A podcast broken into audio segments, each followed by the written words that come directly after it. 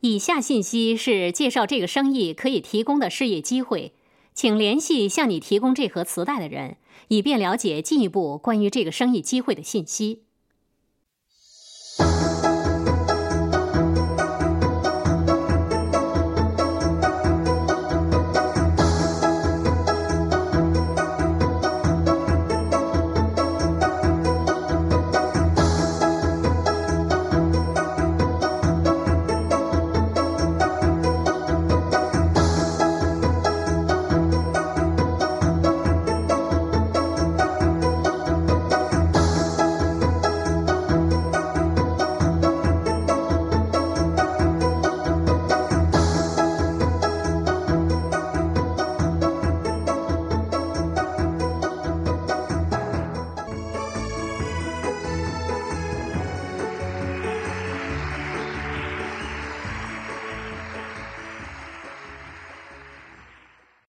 你的朋友之所以为你提供这些信息，是因为他们认为你会有兴趣看一看这个我们认为的这个二十一世纪最令人兴奋的生意概念。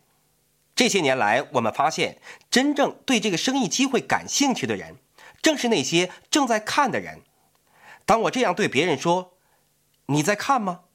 有时候人们会看着我说：“当然了。”有时候人们看着我，根本不知道。我在说什么？我听到人们说：“我坐在这里，我的两个眼睛视力都是一点五。”这是你所说的看吗？这不是我们所说的看。基本上，我们要看的是那些有远景的人，不一定要视力好的。这些年来，我发现，看某个人是不是在看的最好方法，就是向他们解释。当初，当别人向我介绍这个生意的时候，我是处于什么状况的？因为我认为自己是一个典型的正在看的人。我先介绍一下我的背景。在我接触这个生意之前，我的典型的一天是这样开始的：我每天凌晨三点四十五分起床，赶到一家名叫联邦快递公司 （UPS） 的公司上班。每天早上，我都为装邮件的货车装货。在那里，我从四点工作到八点，然后赶去一所大学上课。我从早上八点开始上课，一直上到中午。我是一个全日制的大学生，但我的课程在中午的时候必须结束，因为我还要做一些建筑生意。我是一个墙壁和天花板的粉刷工，我要替别人的房子粉刷墙壁或者天花板，涂油漆、贴墙纸等等，诸如此类的。每天我要工作八到十二个小时，我在一年里不同的时期干不同的工作，我非常忙碌，忙得顾不上其他事情。后来我自己住在一座相当破旧，但我做了一些简单装修的房子里。我还买了另外四间房子，做了一些维修和装饰以后，把它们租出去，以便赚取一点收入。因此，我非常非常的忙碌。我的妻子每天工作半天。他是当地一家医院的呼吸治疗科的主管，他从早上七点一直工作到晚上七点，整整半天的时间，十二个小时，十二个小时上班，十二个小时休息，每星期工作七天。那并不是我们在看的原因，那是我们选择的生活节奏。我们看的原因是，我们发现妻子怀上了我们第一个孩子。在我们结婚之前，我们就已经决定，一旦我们有了小孩，我们其中一个要留在家里当全职的父母。问题就是，如果妻子留在家里当全职母亲，我们的收入就会减半。然而，我们无法依靠一半的收入来生活。我希望找出一个办法，即使是妻子留在家里当全职母亲，又能维持我们的收入不减半。这就是我看的原因。那时候在大学上课时，有一个男人坐在我旁边。有一天课间休息的时候，他对我说：“我们一起去喝杯咖啡好吗？”他问我是做什么的，老家在哪里。他知道我有多忙。然后那个人看着我说：“哥伦布，你想拥有自己的生意吗？”如果是换了另外一个人，他通常会说。我太忙了，因为我简直是二十四小时不停的工作。我和我妻子都是这样。但是因为我正在看，因为我对于生活中的一些事情还没有想到解决的方法，也就是让妻子留在家里，又能维持我们的收入不减半。因此，我的思维非常的开放。于是我对他说：“想啊，你有什么好生意介绍给我吗？”他是这么说的：“他说，我和一些朋友正在建立一个生意，我会告诉你这个项目的六件事情。如果我把这六件事情告诉你以后，你还是对这个生意感兴趣，我想和你坐下来，让你见见我的妻子，我也想见见你的妻子，详细的谈谈细节。”我说没问题。于是，在课间休息的时候，我们坐下来，一边喝咖啡，一边交谈。他是这么说的：“他说，第一点是我已经讲过的，这是一个为你自己建立生意的机会。我之所以对此保持开放的思维，是有几个原因的。第一，正如我已经解释过的，我在寻找一份能代替我妻子现有收入的收入。”其次，我父亲成长于一个拥有家族生意的家庭。当我爷爷去世的时候，我们的家族也失去了那个生意。我父亲还有他的兄弟姐妹只好给别人打工。因此，我父亲深深的知道经营一个家族生意、为自己打工和为别人打工的区别。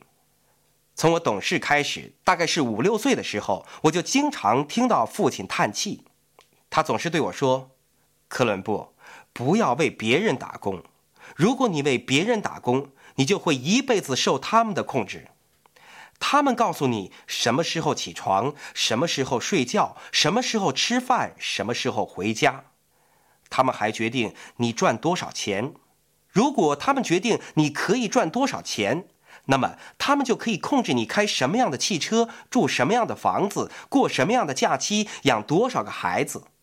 他会完全控制你的生活，要为自己打工，要自己做一些事情。我从五岁时就开始听这番话了，因此，当我长大了，在大学遇到这个人，他对我说：“你想拥有自己的生意吗？”我的反应是：“当然想了。”接下来是其他五点。第二点，他说：“科伦布，我知道你很忙。”但是，信不信由你。有些人尽管比你还要忙，但还是能够做好这个生意。他说：“因为无论你在忙什么，有多忙，你并不需要放弃你正在忙的事情去做这个生意。你可以在你繁忙的工作中抽出一些时间。信不信由你。你越忙就会做得越好，因为我们就是在寻找忙碌的人，因为忙碌的人能够把事情做好。”因此，你不必担心要放弃或者牺牲你现在正在做的事情。第三点是，要做这个生意，你不需要懂得做生意。外面有很多工作，你都必须先接受培训。如果你想成为一名医生、牙医、律师、工程师、护士或者其他职业，你必须学专业课程，学上两年、六年、十二年。要看你想从事哪一行，然后你才能够开始从事你所接受培训的工作。而这个生意却不一样。他说，这个生意更像是一个在职培训，但这不是一份职业，这是一个生意。因此，你自己的生意的在职培训是一个更恰当的说法。他说，我们有一个课程，当你经别人的介绍加入这个生意。他们会给你介绍一位已经取得成功的人作为你的导师，或者他们本身就是你的导师。那位导师会带着你去建立这个生意。我们还有一个系统，通过磁带、录像带、聚会到个人教导。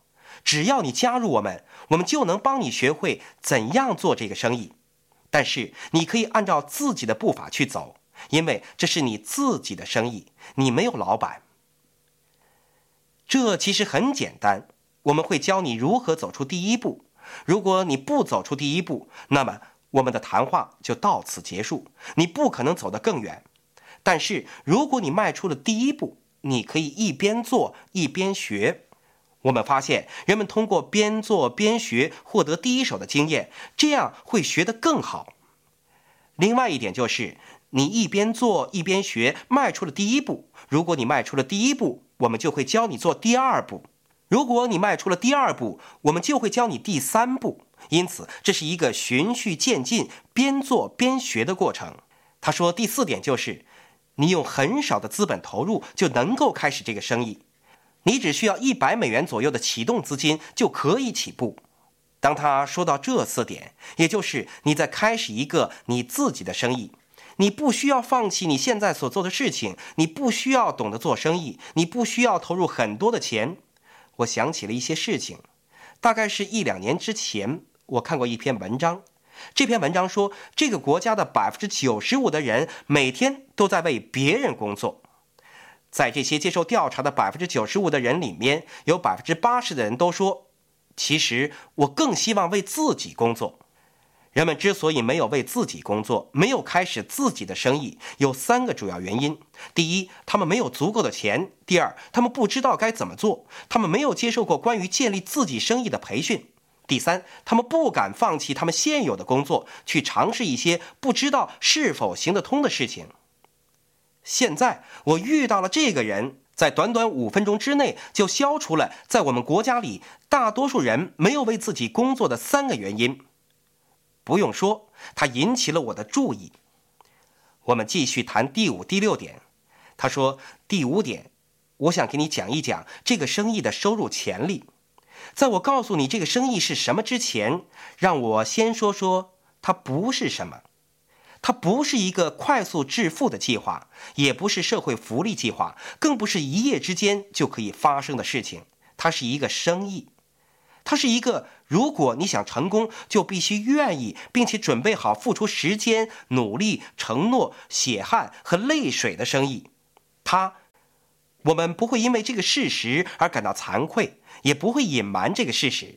如果你想成功，如果你读过那些成功人士所写的书，他们不怕的一件事情就是工作。这就是我们要寻找的人，一些不怕工作的人。他说：“这就是我所说的，他不是什么。”好了，让我告诉你，这个生意的收入潜力有多大？那是非常令人兴奋的。你所付出的努力和你所获得的收获是成比例的。如果你只做一点点，那就只能得到一点点。如果你多做一些，你就可以多得一些；如果你做很多，你就可以得到很多。但如果你什么也不做，你就什么也得不到。我听了之后感到很兴奋，因为我当时的情形是：我要凌晨四点钟起床给别人的货车装货，他们给我很多钱，让我凌晨四点就起床为他们装货。问题就是，我装一车货，他们就给我一定数量的钱。开始的时候，我们所有人都是装一车的货。我比旁边的人做得更卖力，因为我得到了奖励。有一天，他们要我装两车货，然而他们给我的钱和我旁边那个装一车货的人一样多。我觉得那很不公平，但事实就是如此，这让我很困扰。然而，更让我困扰的是，到了最后，我装了五车货，我旁边的那个人还是装一车货，我们赚的钱却还是一样多，那真让人沮丧。所以，当我听到付出和回报成正比，你越努力赚的钱就越多时，我感到很兴奋。他说：“看，我们是这么做的，在现实的世界里，你在接受培训之后所做的每一个工作，都有一个最低的工资保障。”也就是一个最低限度。如果你没有受过教育，你只能得到最低的工资。你受的教育越多，这个最低工资水平就越高。这就是人们的通常做法，对吗？但是问题就是，你所做的每一件事情不但有一个最低工资保障，还有一个最高工资极限，也就是最高限度。当你开始工作的时候，你并没有意识到这一点。而我们所做的事情是把你的最低限度拿走，也把你的最高限度拿走。虽然从零开始是有点令人难受，但是至少只会让你一直向上走。真正令人沮丧的是，你到了四十多岁、五十多岁的时候，你达到了最高限度，你的头碰到了天花板，你就不可能再上升了。那真的让人非常的沮丧。因此，我们拿掉了最低限度。也就是说，我们没有保障，也没有保证。如果你什么都不做，你就什么都得不到。但我们既拿掉最低限度，也拿掉了最高限度，你的可能性是无限的。有些人很认真地对待这个生意，建立这个生意，直到他们取得巨大的成功。对任何人来说，只要你认真对待这个生意机会，那个可能性都是存在的。这是第五点。然后他向我解释第六点，他说：“对于这个生意，如果你做的正确，做的成功，它会转化为一份持续不断的不在职收入。”当我听到这句话的时候，我第一个想到的就是斯蒂芬金，就是那种拥有不在职收入的人。我之所以想起他，是因为他和我年纪相当，而且住在同一个城市里，只是我们的生活轨道不同而已。很多人都听过斯蒂芬金这个名字，他是一位非常成功的畅销书作家。我不打算在这里推荐他的书、磁带或者电影。斯蒂芬金也曾经在现实世界里生活过一段时间，他所做的事情也有一个最低限度。他起初在缅因州的一个小城市当中学教师，在他教书的第一年里，当时是二十世纪七十年代初，他一年的收入大概是六千二百美元。一年六千二百美元。如果他仍然在缅因州当一位英语教师，即使他回到缅因大学去读书，拿到了硕士学位甚至博士学位，成为缅因大学的教授，他还是会有一个最高限度的。如果是这样，他现在就会达到最高限度了，因为他现在已经五十多岁了，他的收入可能最多就是一年五六万美元。这就是在缅因州当教师的收入最低限度和最高限度。斯蒂芬金选择了从事一份没有保障的职业，他成了一名作家，他写了很多书。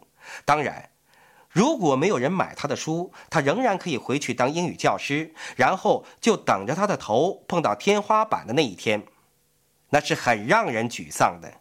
但是正因为没有最低限度，没有保证，所以也没有最高限度。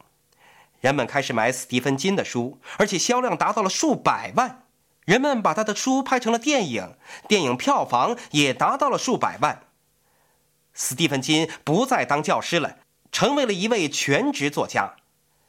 他的收入没有一个最高限度。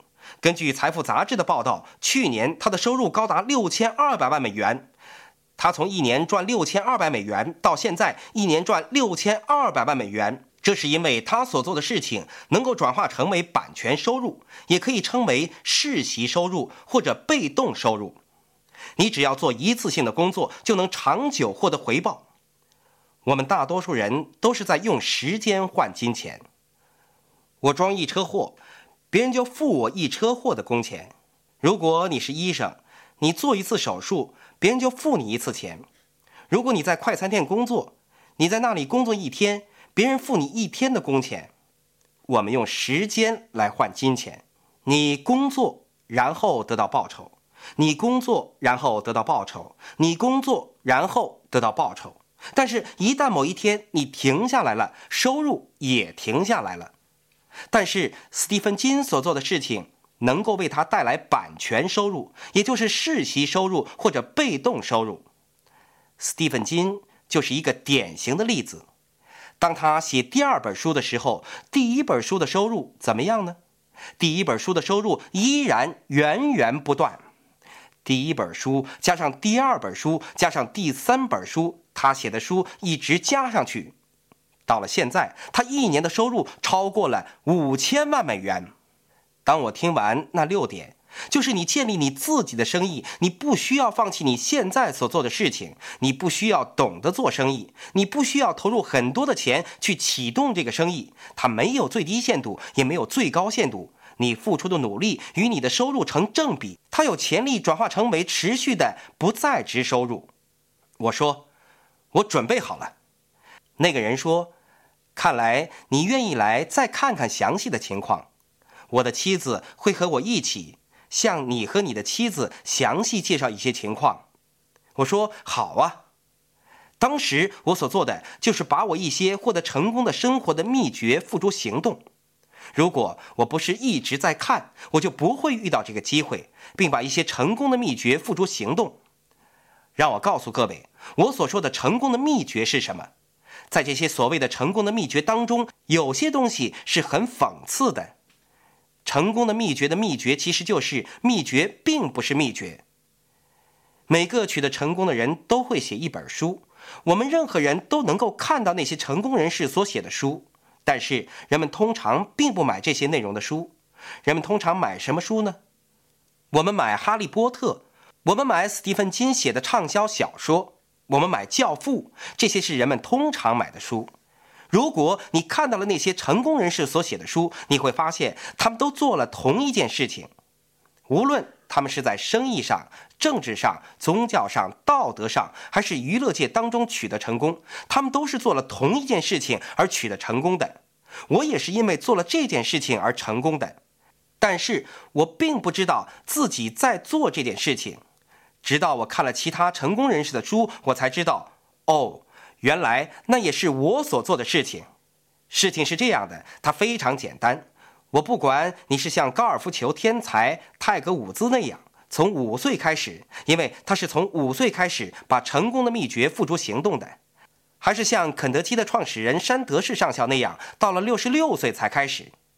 在山德士上校六十六岁那年，人们在他的餐厅附近建起了高速公路。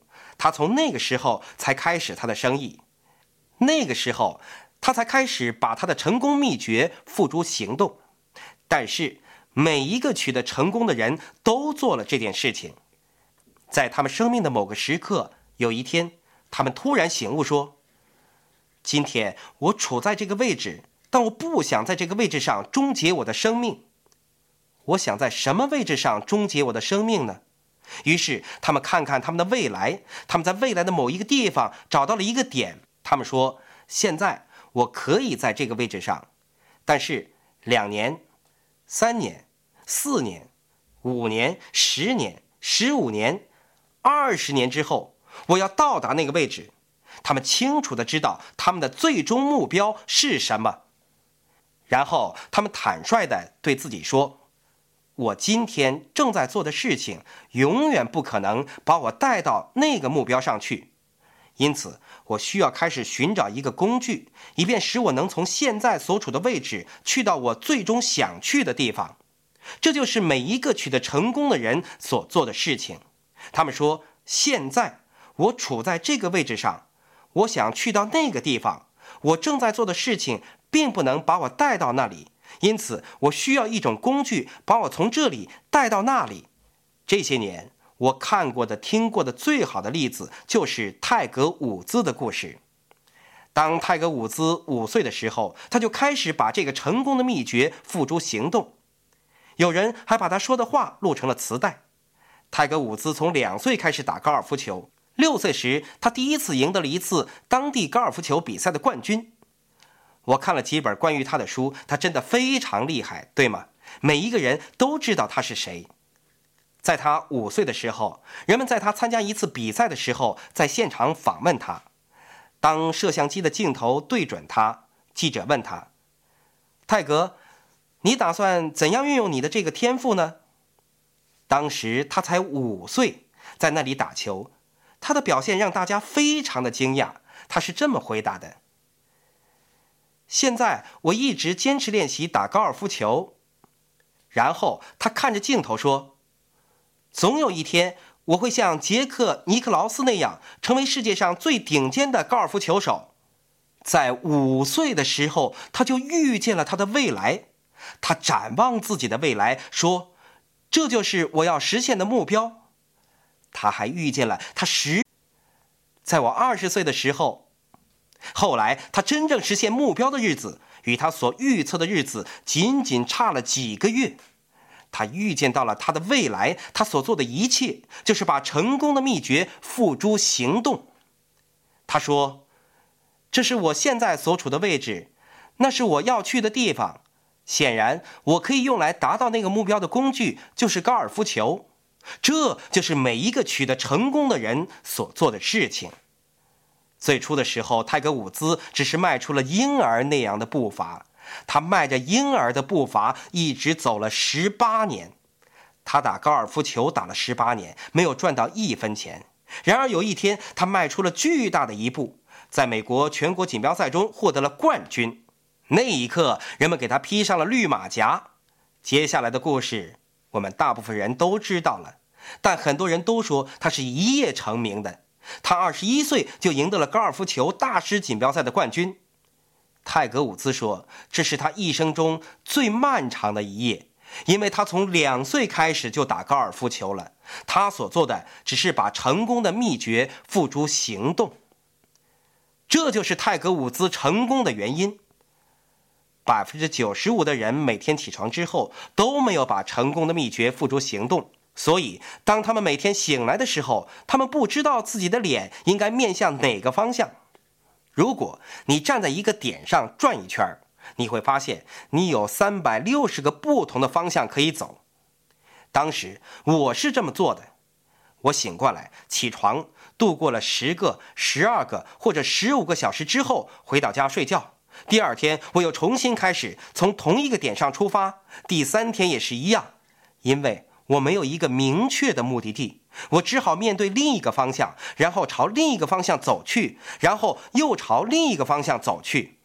统计数字表明，这个国家百分之九十五的人一辈子都是这样过的。工作了四十年，有时候甚至是五十年以后，到了他们停止工作的那一天，大多数的人的收入平均减少了百分之五十左右。他们又回到了他们原来出发的地方。有些人甚至比四五十年前他们起步的时候更糟糕，究竟这是为什么呢？要知道，这是有一个秘密的。这些人从来没有把成功的秘诀付诸行动，因为像泰格伍兹那样的人，或者像戴尔电脑公司创始人麦克戴尔这些成功人士，他们每天醒来的时候，他们只是盯着一个方向，盯着他们想在未来去到的那一个地方。泰格伍兹会看着床头那幅大图画，那是他五六岁的时候挂上去的。在他六岁的时候，他就每天想着，终有一天，我会把那个史坦利奖杯高举在我的头上。这些成功的人都不是每天有四十八小时，他们也没有十尺高，也不是刀枪不入的铁人，他们和我们一样，都是平常人。区别只在于，他们每天醒来的时候，他们只是专注于一个方向。正是因为他们专注于一个方向，他们在那一天完成了一些事情，这就是把他们向前推进了一步。这样，他们就不需要在第二天重新开始。他们非常愿意在开始的时候迈着婴儿的步伐。他们一直迈着婴儿的步伐，走了很多很多年。正如我刚才所说的，泰格伍兹打了十八年的高尔夫球，才第一次拿到奖金。这是他的成功秘诀的另一面。他愿意这样做，因为他在做他喜欢做的事情。如果现在你不是在做你喜欢做的事情，那么就去寻找你喜欢做的事情吧。即使没有奖金，他仍然愿意打十八年的球。现在他赚了数以千万计的美元。另一个关于成功秘诀的要点是，不要以金钱为终极目标，因为金钱与成功是没有必然关系的。在我们这个年代里，我们所知道的最成功的人就是德兰修女，她和金钱没有任何关系，但她做的是她喜欢做的事情，而且她给她周围的人带来了巨大的积极的影响。如果你能够找到你所喜欢做的事情，并且给你周围的人带来积极影响，而且有很好的报酬，那会怎么样呢？我认为这是一个额外的奖金。假如泰格伍兹以金钱为终极目标，那么三年前他就应该退出高尔夫球坛了。由于他把成功的秘诀付诸行动，他赚了数以千万计的美元。但他现在仍然在打高尔夫球，为什么呢？因为他喜欢他所做的事情，他从来都不是为了钱而打球的。他现在每天早上四点钟就起床，先跑步五英里，然后开始练习击球。他一个星期去三次健身房，他从早到晚的练习高尔夫球。你知道为什么吗？因为他喜欢他所做的事情，而且还有他没有完成的事情。他一生都在订立新的目标。你看看所有成功人士所写的书，他们所做的一切，其实都是在把成功的秘诀付诸行动。你看看他们的书，他们所做的事情是完全一样的。现在好消息就是，那个公式同样适用于你。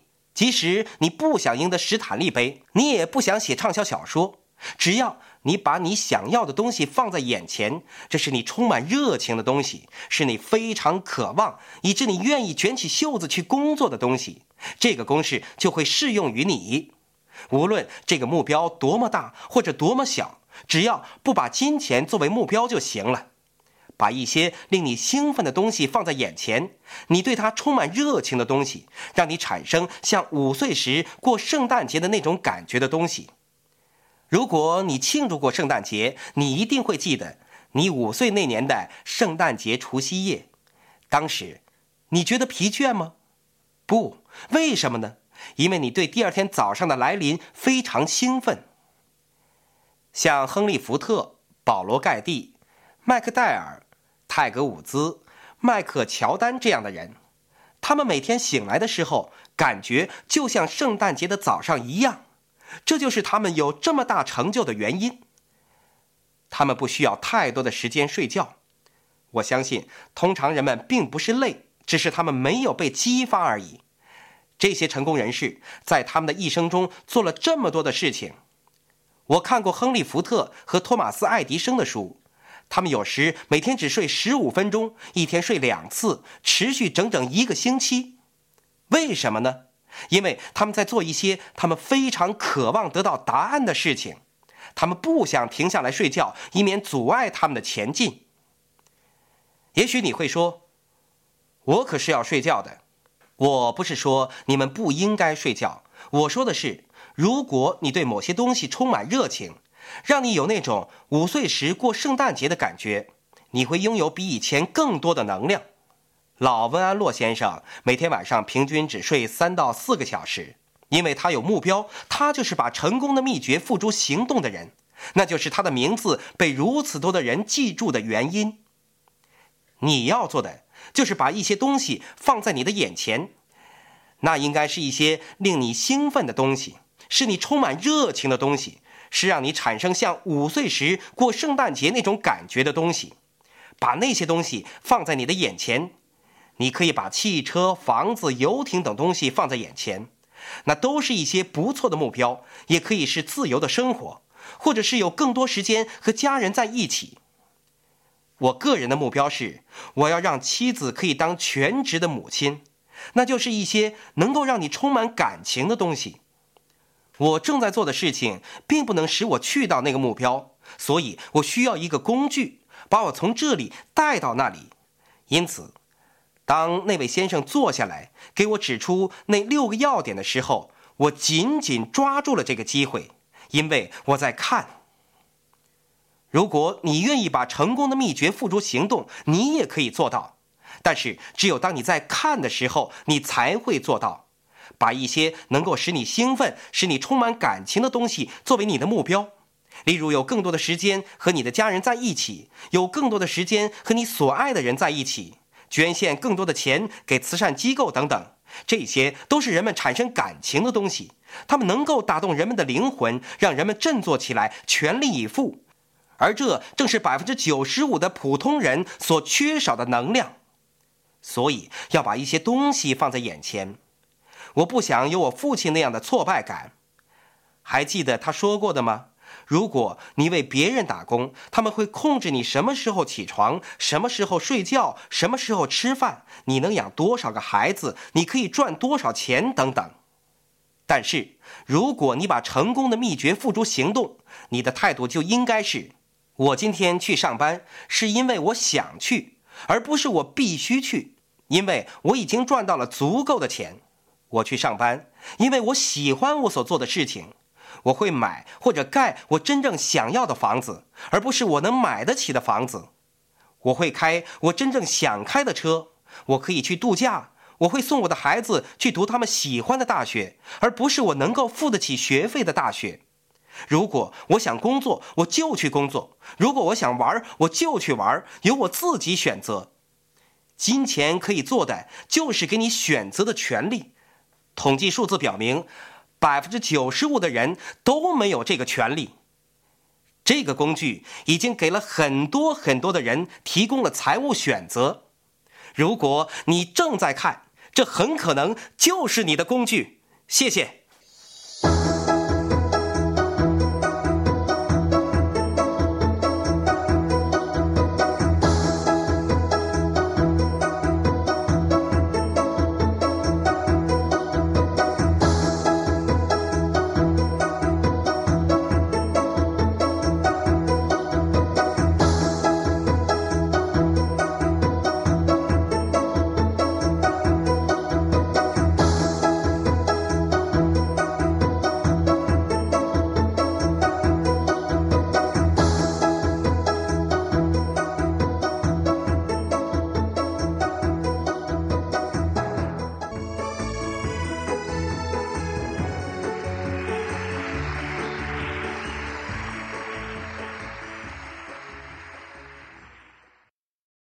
我们建议您与借给您这些资料的朋友联系，并仔细研究你能够得到的关于这个生意机会的所有信息。本磁带的购买为自由的选择，本磁带版权所有，严禁复制。